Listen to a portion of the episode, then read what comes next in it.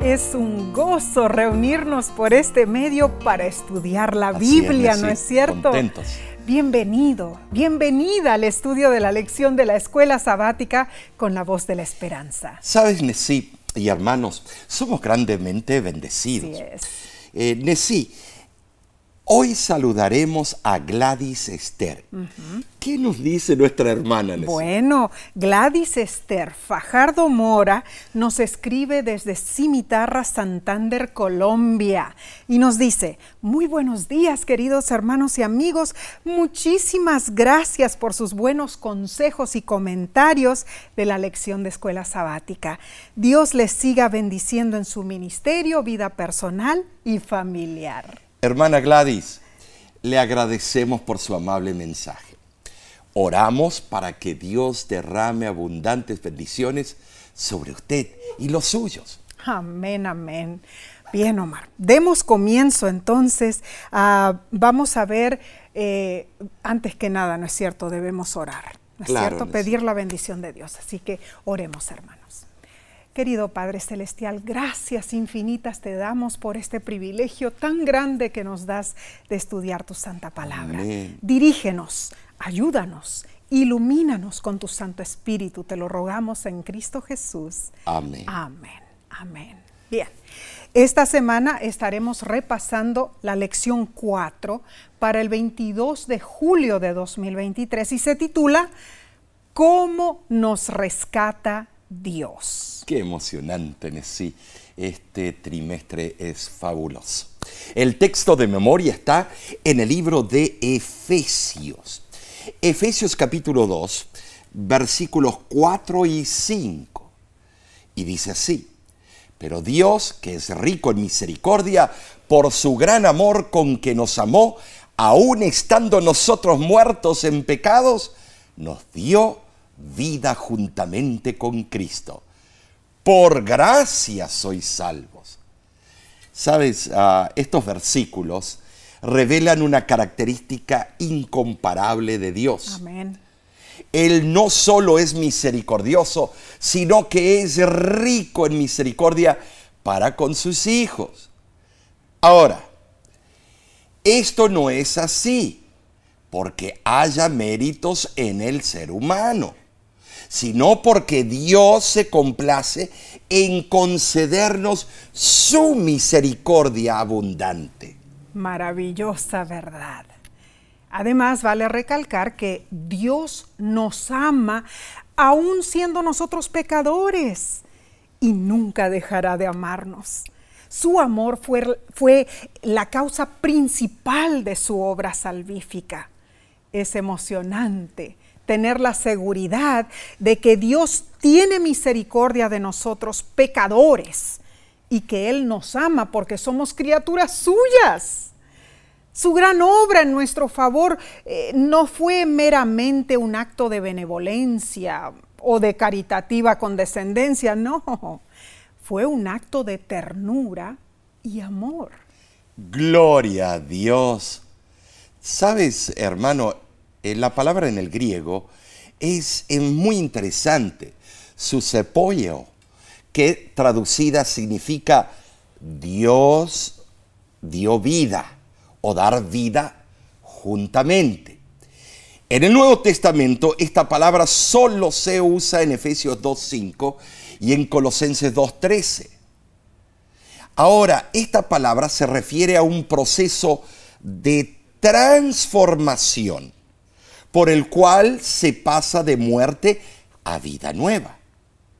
¿Saben así? Así como Cristo fue vivificado entre nos- los muertos, nosotros también somos vivificados en nuestro estado de muerte espiritual. Así es. Eh, tiene un paralelismo esto. Seguro.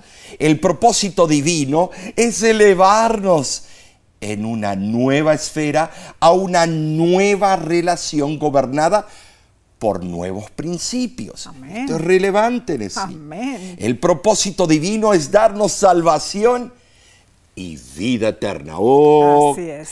¿qué será vivir eternamente contigo, mi amor? Wow, bueno, bueno. No entremos a eso porque ese no es el tema de hoy. Pero el comentario bíblico de Charles Spurgeon expone un detalle muy interesante y dice, Dios nos amó incluso cuando estábamos muertos en el pecado. Su amor no depende de lo que somos, fluye desde su corazón. No es amor de algo bueno en nosotros, es amor hacia nosotros por todo lo bueno que hay en Él. Aquí vemos la grandeza de su gracia. Ah, lo siguiente lo explica todo. Cuando estamos juntos con Cristo, entonces estamos vivos y somos salvos. Eso dice el gran eh, eh, comentarista y, y gran predicador. Claro que sí, oh, Charles, Spurgeon. así es. Estimados, qué pensamiento claro, ¿eh? Mm, Al punto. También es impactante la opinión del teólogo Gary Hampton.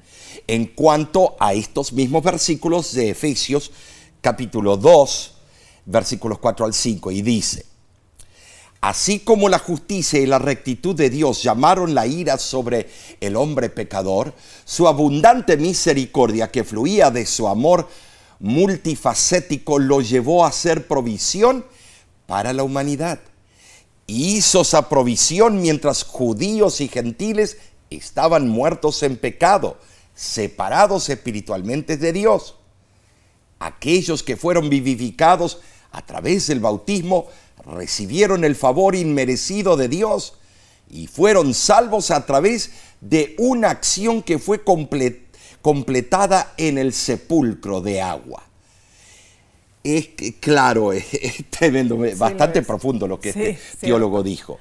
El teólogo afirma que la nueva vida en Cristo comienza cuando lo aceptamos y nos bautizamos. ¿Estás tú bautizado? Si no lo has hecho, es tiempo. Amén. Ah, bueno, no hay nada más apasionante que una buena historia de rescate, ¿no te parece, Omar? Claro, es la historia bueno, de amor. La lección nos cuenta un hecho verídico ocurrido en octubre de 1987 en Midland, Texas, Estados Unidos. Que estuvimos ahí. Sí, sí, sí, cierto.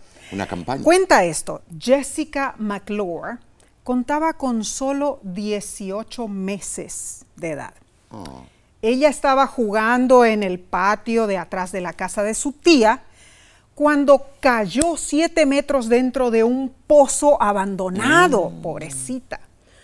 Su difícil situación atrajo la atención de noticias mundiales, lógicamente. Una audiencia global vio a la bebé Jessica durmiendo, llorando, cantando y llamando por su mamá desde la profundidad de ese pozo. Finalmente, 58 horas después de haber caído, el mundo vio cómo Jessica fue liberada del angustiante pozo que la había atrapado. Y la fotografía ganadora del premio Pulitzer del fotógrafo Scott Shaw capturó el momento. Hmm. En la foto, un cable de rescate divide en dos los rostros preocupados de los rescatistas de Jessica, quienes miraban atentamente el bulto vendado en ese momento dramático de rescate. Tremendo en realidad esa foto, más se hizo famosa. Eh, con un conmovedor final feliz, menos mal. ¿Cómo puede ser que de siete metros no sea... Pobrecita, pobrecita. No haya perecido. El apóstol Pablo, en Efesios capítulo 2, versículos del 1 al 10, es interesante cómo él profundiza y también nos relata una historia emocionante. Claro que sí es la misión de rescate más grandiosa y arrolladora de todos los tiempos. Es el esfuerzo de Dios para redimir a la humanidad. Oh, qué hermoso. Y el drama cautivante de esa historia se intensifica sin medida al saber que nosotros no somos meros espectadores del rescate de otra persona, sino que somos testigos de nuestro propio rescate. Ese es el regalo magnífico que recibimos de parte de Dios. Amén y amén, ¿verdad? Bien, estudiemos la lección del domingo, julio 16 de 2023. Se titula En otro tiempo muertos y engañados por Satanás. Tremendo tema. Como tarea, te invitamos a leer en tu tiempo de estudio personal Efesios capítulo 2, versículos del 1 al 10. Estos versículos te ayudarán a comprender más profundamente lo que Cristo Jesús hizo por ti y por toda la raza humana. Ahora, el autor de la lección comenta lo siguiente. En Efesios capítulo 2, versículos del 1 al 10, Pablo cuenta la historia de la conversión de los efesios con detalle, con un enfoque más personal. Él recalca el contraste de su existencia pecaminosa pasada con las bendiciones de la salvación de Dios, las cuales Él presenta a través de la resurrección, ascensión y exaltación de Cristo. Y Pablo celebra la base de esa salvación en la gracia y en la obra creativa de Dios. Las tres secciones del pasaje se resumen en las frases de Efesios 2.5. Primero, estamos muertos en nuestros pecados. Número 2, nos dio vida juntamente con Cristo. Y número 3, por gracia somos salvos. En los primeros versículos de Efesios 2, Pablo reconoce que tanto él como los efesios habían pertenecido a la clase de hijos de desobediencia. O sea, la entrada del pecado posicionó a todos los seres humanos en un mismo nivel desesperante, muertos espiritualmente, oprimidos por Satanás. Y el apóstol identifica dos fuerzas externas que los dominaban. La primera es la corriente de este mundo, las costumbres y el comportamiento que deformó la vida humana en rebelión contra Dios. La segunda fuerza externa es, bueno, Satanás, el príncipe de la potestad del aire, el espíritu que, no, que opera en los hijos de desobediencia. Ahora, todo este entorno Nesí nos pinta un cuadro deprimente de la gran controversia entre Dios y Satanás. Sin embargo, la gracia divina nos da nueva vida, nos da una nueva posición en Cristo. Esta es una realidad maravillosa en sí, que nos da esperanza de victoria. Oh, inconmensurable esta verdad, Omar, esta gracia divina. En verdad el alcance limitado de una sola vida nunca sería suficiente para revelar ni poder comprender todas las riquezas de esa gracia divina. Se necesita que la estudiemos, hermanos, por la eternidad. Es que solo a través de las edades sin fin, junto a todas las huestes de los redimidos, podremos comprender un poquito las abundantes riquezas de la gloria de Dios. Muy bien dicho, Nessie. Sí, eh, claro. Cristo fue el medio específico y eh, por el cual Dios demostró su bondad para con nosotros. Sabes, eh, hay un texto en 2 de Corintios capítulo 5, versículo 19, que nos dice lo siguiente en sí. Y esto es muy interesante. Dios estaba en Cristo reconciliando consigo al mundo. Solo por fe podemos aceptar el milagro de la dádiva divina. Amén. Hermanos, damos gloria a Dios pues somos salvos cuando confiamos en Cristo y nos entregamos a Él. Ay, estimados, la salvación es un bellísimo e incomparable regalo. sí, ningún hombre jamás, jamás podrá gloriarse diciendo, yo he ganado la salvación por mis propias obras. No. no. Cuán cierto, Omar. No hay ningún motivo para que nos gloriemos, hermanos, pues no somos de ninguna manera capaces de producir buenas obras. Es necesario que seamos recreados espiritualmente por Cristo para que por sus buenas obras nosotros podamos ser salvos. Dice el libro El Camino a Cristo, página 30. Era imposible que los hombres llegaran a otra vez a ser partícipes de la vida espiritual. Fue por esto que Cristo tomó sobre sí la culpabilidad del desobediente y sufrió en lugar del pecador el amor, los sufrimientos y la muerte del Hijo de Dios testifican de la terrible enormidad del pecado y prueban que no hay modo de escapar de su poder ni esperanza de una vida más elevada, sino es mediante la sumisión del alma a Cristo. Ahora, sí, tristemente, nuestra naturaleza fue afectada Claro. Debemos admitir eso. Se contaminó de la enfermedad irremediable del pecado hasta convertirse en un cuerpo de muerte. Por esta razón, Pablo recalca que solo una resurrección puede salvarnos de estar muertos en pecados. Efesios capítulo 2, versículo 5. Pero no es una resurrección cualquiera como la del fénix de la antigua mitología griega, donde el ave poseía un poder regenerador vital. No, nuestra muerte en el pecado es definitiva e irreversible si nos quedamos sometidos al pecado. No tenemos en nosotros ningún poder para revivir.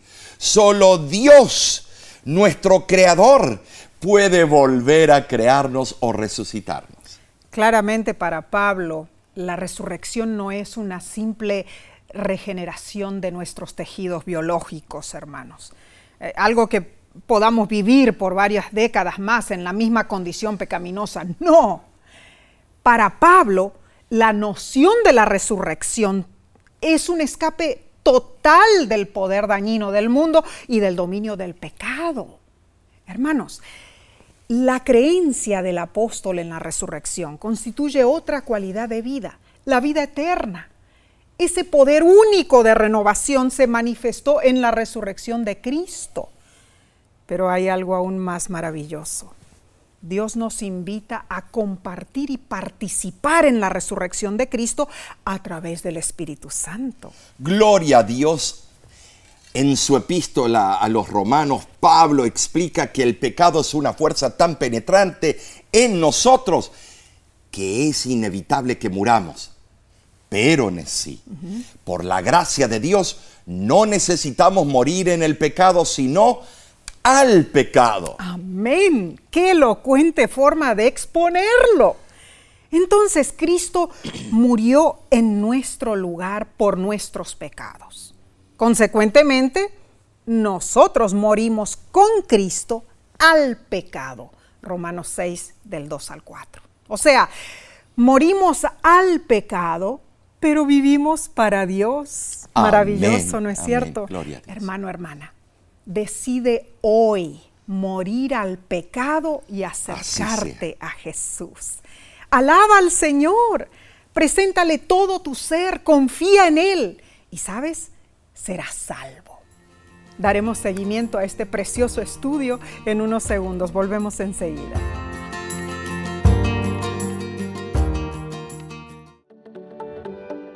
En nuestra aplicación puedes encontrar más contenido como este que te ayudará en tu vida espiritual. Lo puedes descargar visitando nuestra página web lavoz.org.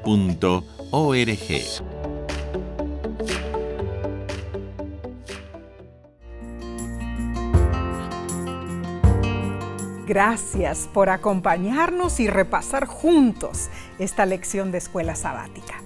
Analicemos la parte del lunes, julio 17, titulada En otro tiempo engañados por nuestros propios deseos. Oh, nuestra humanidad no está solamente dominada por fuerzas externas, como lo menciona Efesios capítulo 2, versículo 2. Somos dominados también por fuerzas internas. Leamos Efesios capítulo 2, versículo 3. Y esto es tremendo. Fíjate lo que dice. Entre los cuales también todos nosotros vivimos en otro tiempo en los deseos de nuestra carne, haciendo la voluntad de la, de la carne y de los pensamientos, y éramos por naturaleza hijos de ira, lo mismo que los demás. El pecado yace en las profundidades de nuestro ser. Así es. no solo en las imperfecciones de nuestra naturaleza carnal, sino también en las desenfrenadas entelequias de nuestra mente. Sufrimos de algo más que una inadaptación social. Enfrentamos mucho más que meras molestias psicológicas. Nuestro problema, hermanos, yace en una condición de muerte espiritual. Y ese estado de depravación es muy parecido al de la muerte física. Eh, ¿Por qué digo esto? En la muerte física falta el principio de la vida, esencial para el crecimiento. Estar muertos espiritualmente en sí es estar en detrimento de nuestro privilegio de ser hijos de Dios. Claro. Esto es serio mm. y debemos meditar. Claro que sí. El autor de la lección comenta lo siguiente. La realidad de una vida perdida es suficientemente angustiosa, pero sus implicaciones para los últimos días son aún más aterradoras. Hmm. Los seres humanos, siendo por naturaleza hijos de ira, Efesios 2.3, están bajo la amenaza del juicio de Dios. Y esto señala otra realidad abrumadora. Aunque somos portadores de la imagen de Dios, hay en nosotros algo profundamente malogrado. Ser un verdadero cristiano no es solo una cuestión de despojarnos de uno o dos malos hábitos o de vencer una ofensa o pecado. No solo luchamos con nuestras imperfecciones, luchamos contra el pecado. Estamos continuamente inclinados a rebelarnos contra Dios. Estamos atrapados en un patrón de conducta pecaminosa y autodestructiva tendemos a seguir los dictámenes de Satanás, todos, aunque seamos creyentes. En otro tiempo fuimos por naturaleza hijos de ira. Muy bien dicho, eh, está bien explicado. Efesios 5, 6 nos exhorta, nadie os engañe con palabras vanas, porque por estas cosas viene la ira de Dios sobre los hijos de la desobediencia. En tiempos de Pablo, la iglesia naciente ya estaba siendo amenazada por herejías. Ya en la iglesia de Éfeso, la ciudad de Éfeso era un centro, un magneto para... Eh, de todas partes venían personas y se traían ideas alrededor del imperio.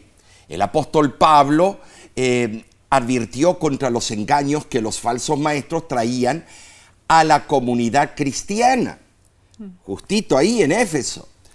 Pero a pesar de todo, la extraordinaria pureza de los primeros cristianos fue reconocida. Ellos vivieron en agudo contraste con las costumbres de los paganos que los rodeaban. Así fue, Omar. Ahora, es clave notar la flexión verbal que Pablo utilizó en Efesios 2.3. Mm, Mencionó éramos, o sea, en el pretérito imperfecto, hablando del pasado.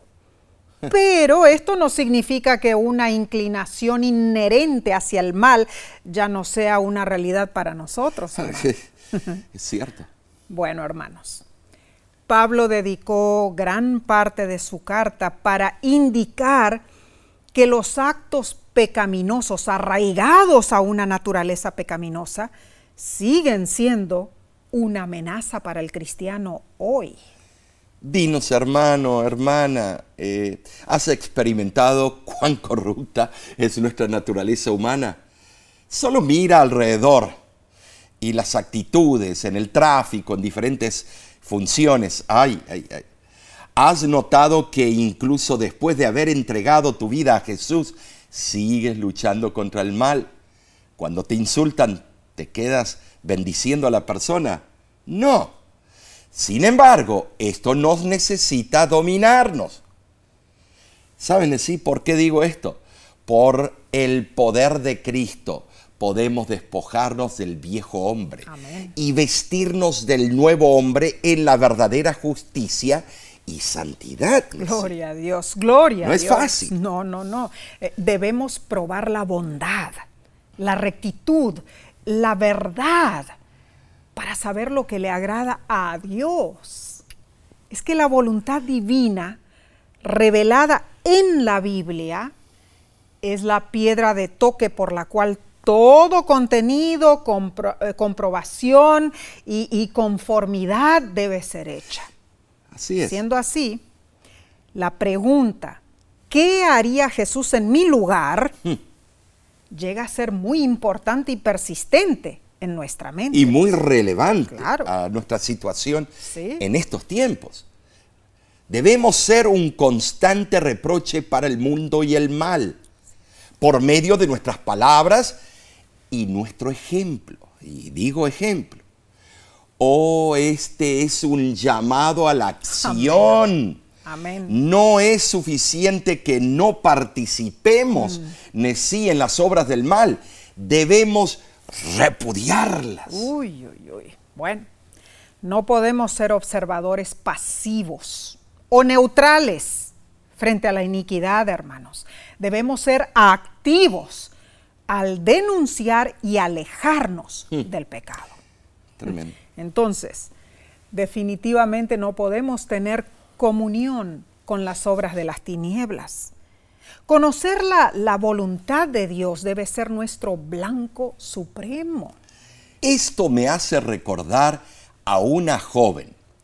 Saben, sí, no sé si te recuerdas, eh, se llamaba Natalia. Natalia. Natalia se me acercó con una gran un gran interrogante. Pastor, ¿cómo puedo conocer la voluntad de Dios para mí? ¿Mm? Le pregunté, Natalia, ¿qué deseas conocer de la voluntad de Dios? Me dijo, bueno, pastor, por lo menos quiero saber si Dios desea que me case o me quede soltera. bueno, está bien. Usted sabe, pastor, ya tengo, bueno, 35 años. Oh, Quisiera quedarme soltera, pero temo pedirle a Dios que me dé el esposo que Él desee para mí. No sea que me diga que es Heriberto. Uy, sí, Heriberto. Ay, ¿quién era Heriberto? era un hermano de la iglesia, soltero de 50 años, que tenía un carácter muy quisquilloso. Uy, uy, uy. Oh, lo tocabas y ya respondía. Pobre Natalia. Deseaba hacer la voluntad de Dios, pero no estaba dispuesta si Dios le indicaba casarse con el famoso Heriberto. Wow, bueno, criticamos a la pobre Natalia, pero a veces nosotros somos ¿Y se casó con él? No me acuerdo. No, no se casó, no, se, casó. Bueno, decimos a veces nosotros que deseamos hacer lo que Dios desea en nuestras vidas, ¿verdad? Pero ponemos exigencias, ponemos parámetros para limitar la voluntad de Dios realmente la modalidad de nuestra vida y el carácter de nuestras acciones dependerán del principio que predomine, hermanos. Las cosas de Dios o las cosas de la carne. Por esto hacemos hincapié en esto. Es importante aferrarnos de Cristo. Amén. Al contemplarle diariamente comprobaremos cuál es la voluntad de Dios, buena, agradable y perfecta. Ah, bien, pasemos entonces a la lección del martes 18 de julio titulada Ahora resucitados, ascendidos y exaltados con Cristo. En Efesios capítulo 2, versículo 4, Pablo cambia su énfasis del triste relato, o perdón, retrato de la vida pasada, él encausa ahora la nueva realidad de esperanza que marca nuestra vida al creer en Cristo. Amén. Sabes, eh, sí, milagrosamente Dios nos hace copartícipes de la resurrección, ascensión ¿De quién? De Cristo Jesús. Ahora, leamos el capítulo 2 de Efesios, versículos 6 al 7, y dice así, y juntamente con Él nos resucitó, y asimismo nos hizo sentar en los lugares celestiales con Cristo Jesús, para mostrar en los siglos venideros las abundantes riquezas de su gracia en su bondad para con nosotros en Cristo Jesús. Es gloriosa la bendición divina, Claro que es, Omar. tremendo texto. Somos resucitados por el poder de la gracia de Dios. ¿Para qué? Para vivir una nueva Amén. vida en Cristo. Él está en el cielo, sentado a la diestra de Dios, pero al aceptarlo como nuestro representante, podemos, en sentido espiritual, estar allí compartiendo su trono. Tremendo. Podemos pertenecer al mundo celestial, hermanos, porque la entrada de Cristo en las cortes celestiales nos garantiza la entrada en el cielo a todos los que aceptamos la salvación. Así sea. Entonces, de esta manera, hermanos, nuestra vida espiritual aquí en la tierra puede ser un anticipo de la vida celestial, ¿verdad? Cristo nos acompaña por medio del Espíritu Santo y nos considera como si ya viviéramos con Él. Esto es tremendo. Qué hermoso, ¿no es cierto? Ya vivimos con Él. La carta a los Efesios está empapada de Cristo y destaca la devoción de los creyentes con quién? Con Cristo. En Efesios capítulo 2, versículos 5 al 6, Pablo amplía este tema, desplegando tres verbos compuestos, desatando la sorprendente verdad de que por la iniciativa de Dios, los creyentes participamos de los importantes eventos de la historia de la salvación que se centran en Cristo Jesús. Ahora en sí, estos tres verbos compuestos son, primero, somos resucitados con Cristo. Amén. Número dos, somos ascendidos con Cristo. Gloria a Dios. Y número tres, somos exaltados con Cristo en los lugares celestiales. Tremendo. Ahora entonces, para apreciar el argumento de Pablo, debemos regresar a Efesios 1, Claro. del 19 al 23, y recordar que su muerte, resurrección, ascensión y exaltación, Cristo obtuvo la victoria sobre los poderes del mal. Amén y amén. Por ¿es medio de esos tres eventos. Y aunque estos poderes son activos y amenazantes para nuestra existencia, ya han sido completamente superados en la resurrección, ascensión y exaltación de Jesús. Ah, tremendo. Hermano, hermana, nuestra realidad cambia. Esto es algo hermoso. Ya no somos meros espectadores de los eventos, sino que estamos involucrados personal e íntimamente en todo lo que sucede en el universo. Ahora, recordemos que aunque nuestra salvación es obra completa de Dios, Dios no nos salva en contra de nuestra voluntad.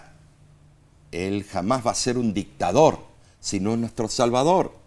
O sea, el que se salva no ascenderá al cielo ni será exaltado a los lugares celestiales por un acto divino de predestinación. En verdad, Nesí, debemos aclarar esto. Una persona que no desea recibir el poder de Dios está en completa discordia con las cosas celestiales y no podrá estar allí. Claro que no. Ojo, esto es importantísimo eh, que lo entendamos. Claro, así es, Omar. Nos dice el libro El Camino a Cristo, página 15. Tremendas citas. Adán, después de su pecado, no pudo encontrar gozo en la santidad y procuró ocultarse de la presencia de Mm. Dios. Tal es la condición del corazón no renovado. No está en armonía con Dios, ni encuentra gozo en la comunión con Él. El pecador no podría ser feliz en la presencia de Dios. Le desagradaría la compañía de los seres santos. Si se le permitiera entrar en el cielo, no tendría gozo en ese lugar. El espíritu de amor desinteresado que reina allí, donde cada corazón responde al corazón del amor infinito, no haría vibrar cuerda alguna de simpatía en su ser. Así es. Sus pensamientos, sus intereses, sus móviles serían distintos de los que impulsan a los impolutos moradores celestiales. Sería una nota discordante en la melodía del cielo. El cielo sería para él un lugar de tortura ansiaría ocultarse de la presencia del ser que es su luz y el centro de su gozo. No es un decreto arbitrario por parte de Dios el que excluye del cielo a los malvados. Ellos mismos se han cerrado la puerta por su propia ineptitud para esa compañía. Desearían ser destruidos para poder esconderse del rostro de quien murió para redimirlos. ¡Wow! Tremenda cita del camino a Cristo. Eh, qué cita certera y punzante. Sí lo es. Entendamos bien esto, hermanos. La salvación de Dios no se nos atribuye por fuerza. No. La salvación solo se activa en nosotros cuando ejercemos fe voluntaria. Amén. Es decir, cuando aceptamos y recibimos la salvación de Dios, permitiendo que su poder nos resucite. Gloria a Dios.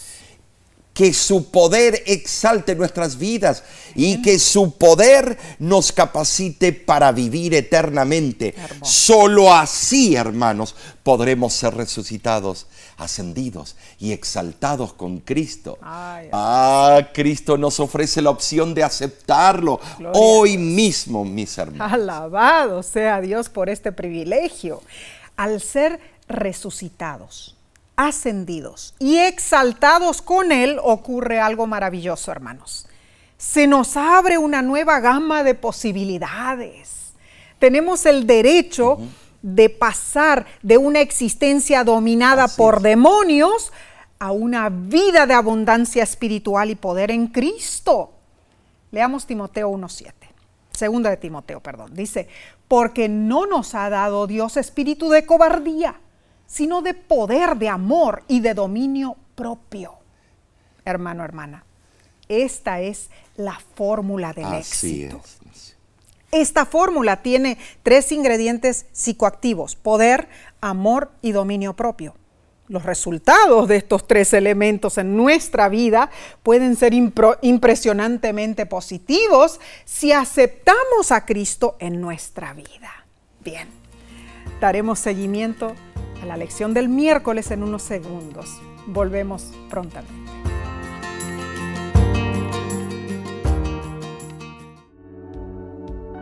Con seguridad estás disfrutando este estudio de la escuela sabática.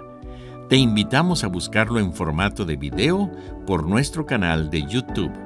Lo puedes encontrar en youtube.com diagonal La Voz de la Esperanza.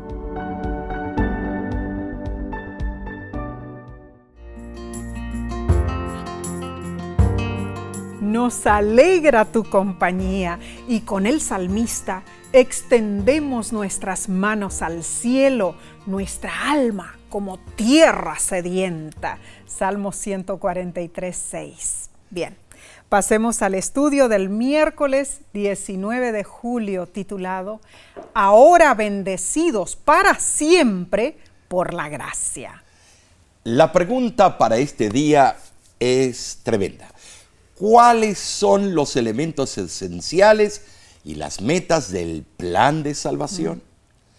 Bueno, sí, para contestar esta gran pregunta debemos comparar el plan de salvación de Dios en Efesios capítulo 1, versículo 3 al 4, con los resultados eternos de ese plan explicados en Efesios capítulo 2, versículo 7. Mm, muy cierto. Leamos estos textos detalladamente. Efesios 1, 3, 3 al 4 dice, Bendito sea el Dios y Padre de nuestro Señor Jesucristo, que nos bendijo con toda bendición espiritual en los lugares celestiales en Cristo, según nos escogió en Él antes de la fundación del mundo, para que fuésemos santos y sin mancha delante de Él.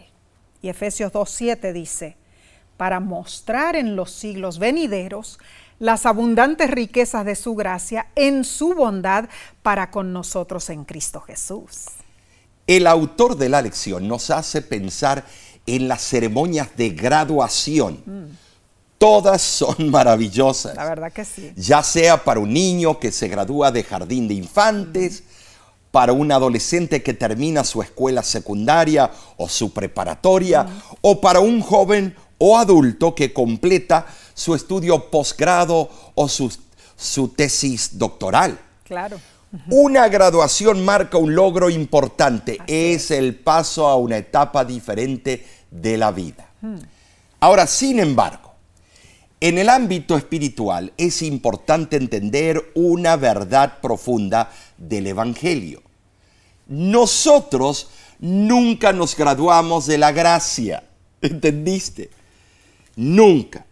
Es imposible obtener nuestro PhD en gracia o graduarnos de nuestra necesidad de recibir la gracia.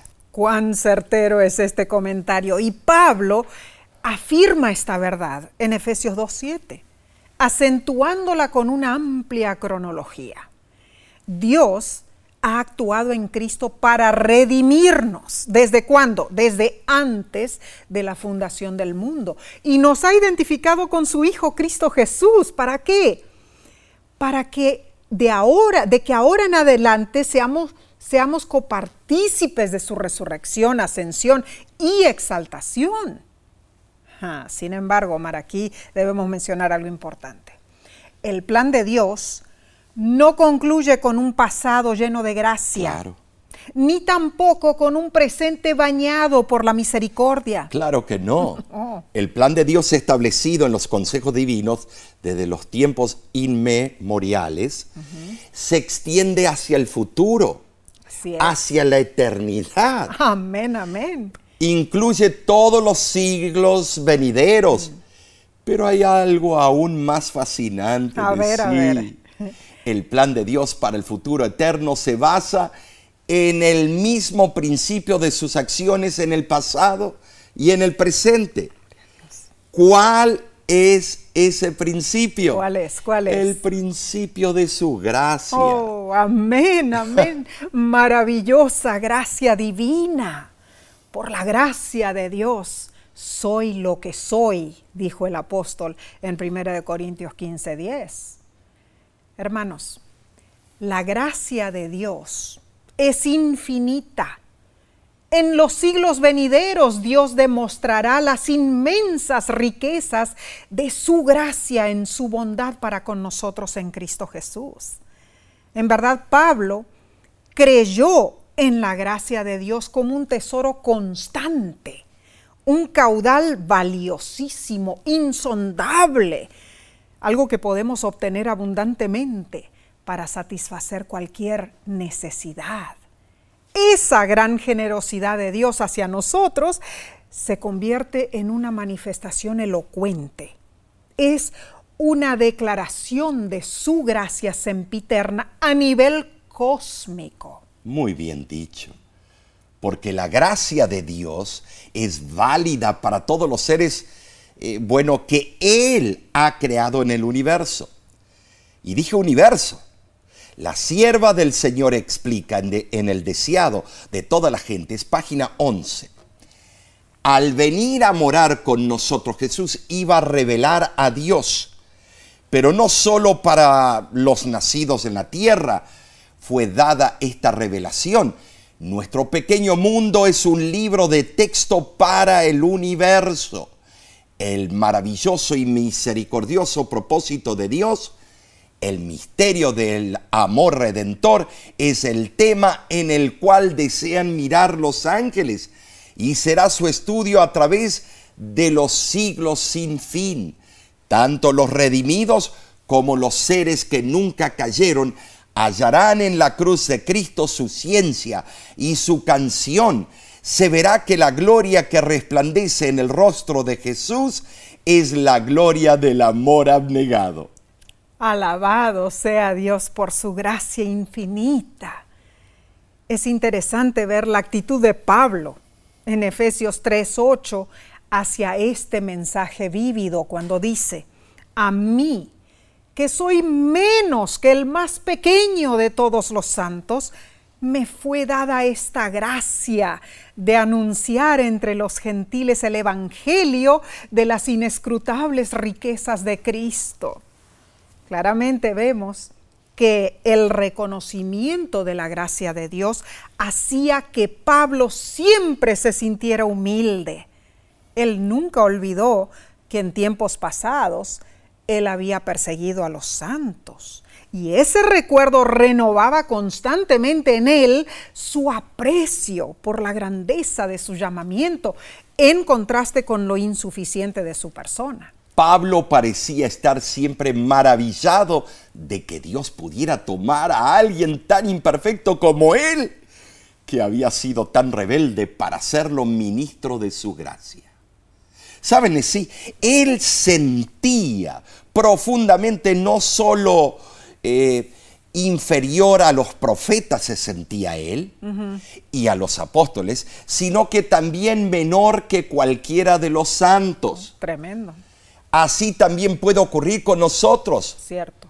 Los que estamos íntimamente relacionados con la gracia divina, mostraremos humildad en nuestra vida. Claro que sí. Únicamente así estaremos debidamente preparados para servir a Dios y podremos, al ser bendecidos, bendecir a otros. Oh, bueno, esto significa vivir según el plan acumulativo. Oh, ¿Cómo? tremendo. Añadiendo gracia sobre gracia. Juan 1.16. En otras palabras, debemos ayudar a los que nos rodean, claro que sí. Oh, los recursos de la gracia divina son inagotables y eternos, hermanos. Así que hagamos buen uso de esa hermosa gracia divina y compartámosla con otros. Precioso, ¿verdad? Tremendo. Bien, demos continuidad a este estudio con la parte del jueves 20 de julio titulada Ahora salvados por Dios. ¿Por qué es importante saber cómo Dios nos rescata?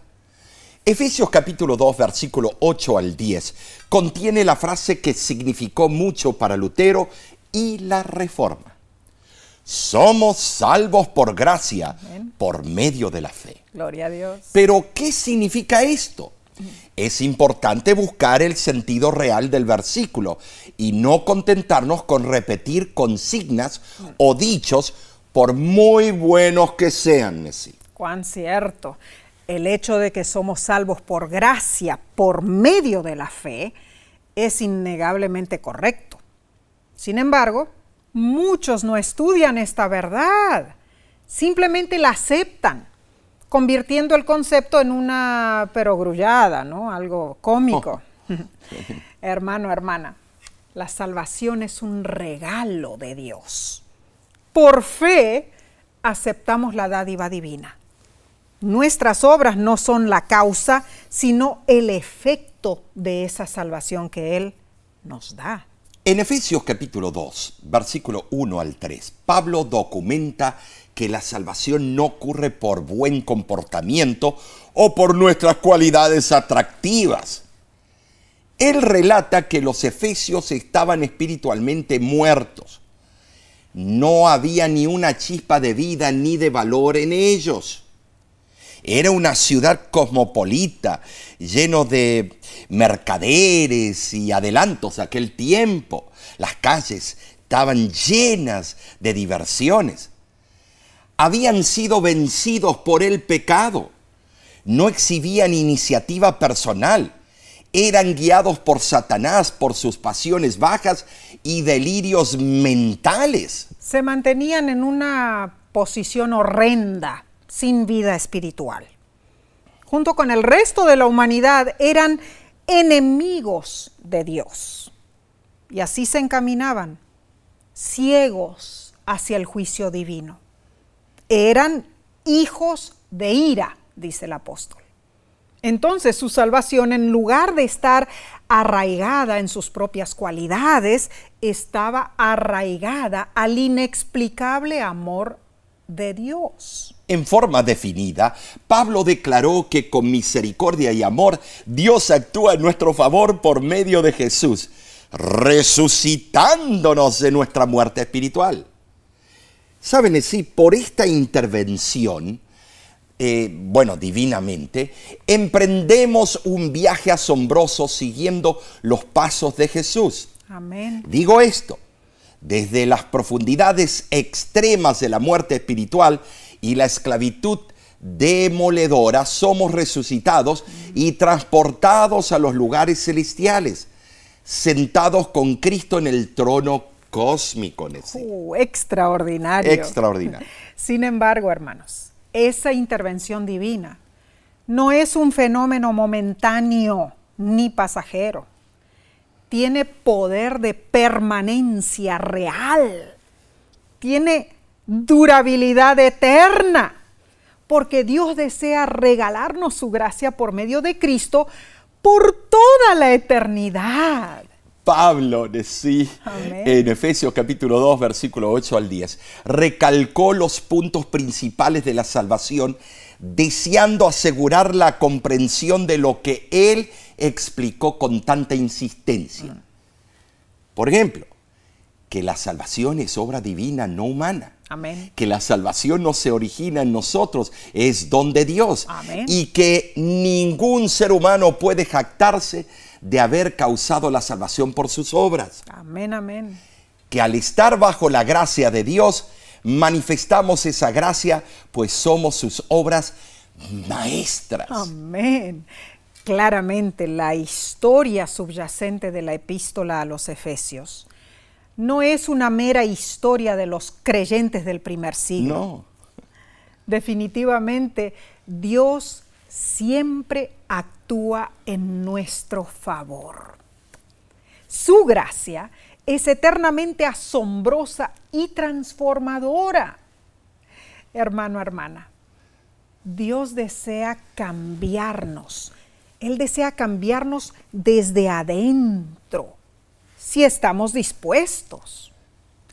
Con frecuencia pensamos en el pecado como una mancha en el, en el exterior como algo que cayó en la ropa y lo ensució.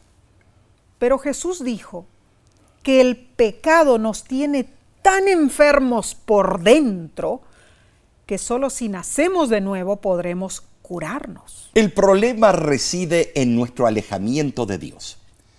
Pero al acercarnos a Él, confiar en Él y seguir su consejo, somos transformados, hechos nuevamente a su imagen. Y todo esto requiere que le aceptemos en nuestra vida.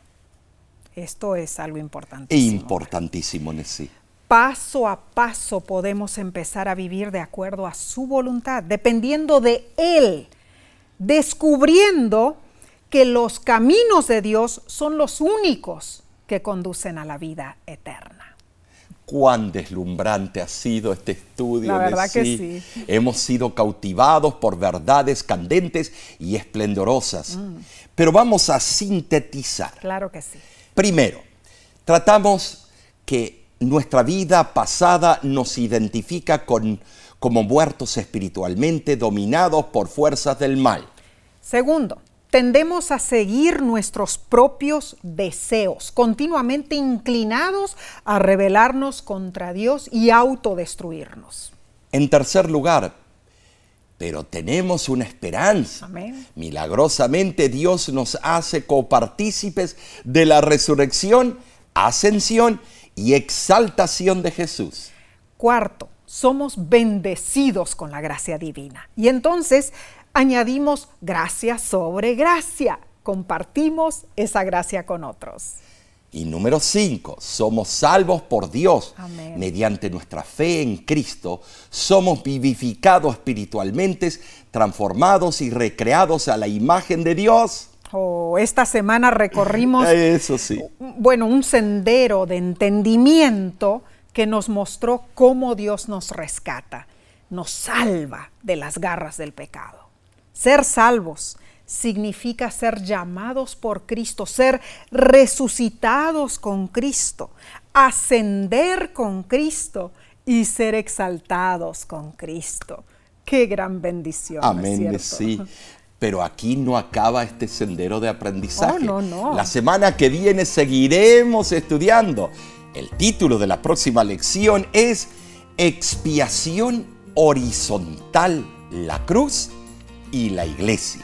Va a estar tremendo, así Oh, que impresionante. te invitamos a unirte nuevamente por este medio, que juntos nos enriquezcamos espiritualmente. Y sabes, la voz de la esperanza tiene muchos programas disponibles para ti. Así es. Además de los repasos de la lección de escuela sabática, hay programas radiales, televisivos, sermones semanales, cursos bíblicos y mucho más. Así es, y bueno, si deseas saber más sobre el ministerio La Voz de la Esperanza, puedes bajar nuestra aplicación para tu móvil o dispositivo celular. De igual manera, puedes visitar nuestra página electrónica lavoz.org. Oh, y no olvides de suscribirte a nuestro canal de YouTube y de compartir esta programación con tus amigos y familiares. Ah, bueno, por mientras nos despedimos hasta la próxima semana. Pero es algo pasajero, ¿no es Claro. cierto? Porque volveremos a estudiar juntos, mis hermanos. Debemos empaparnos de la palabra de Dios. Así que a ti te decimos, Dios te bendiga y te guarde, hermano, hermana. Dios haga resplandecer su rostro sobre ti y tenga de ti misericordia. Dios alce sobre ti su rostro y ponga en ti paz.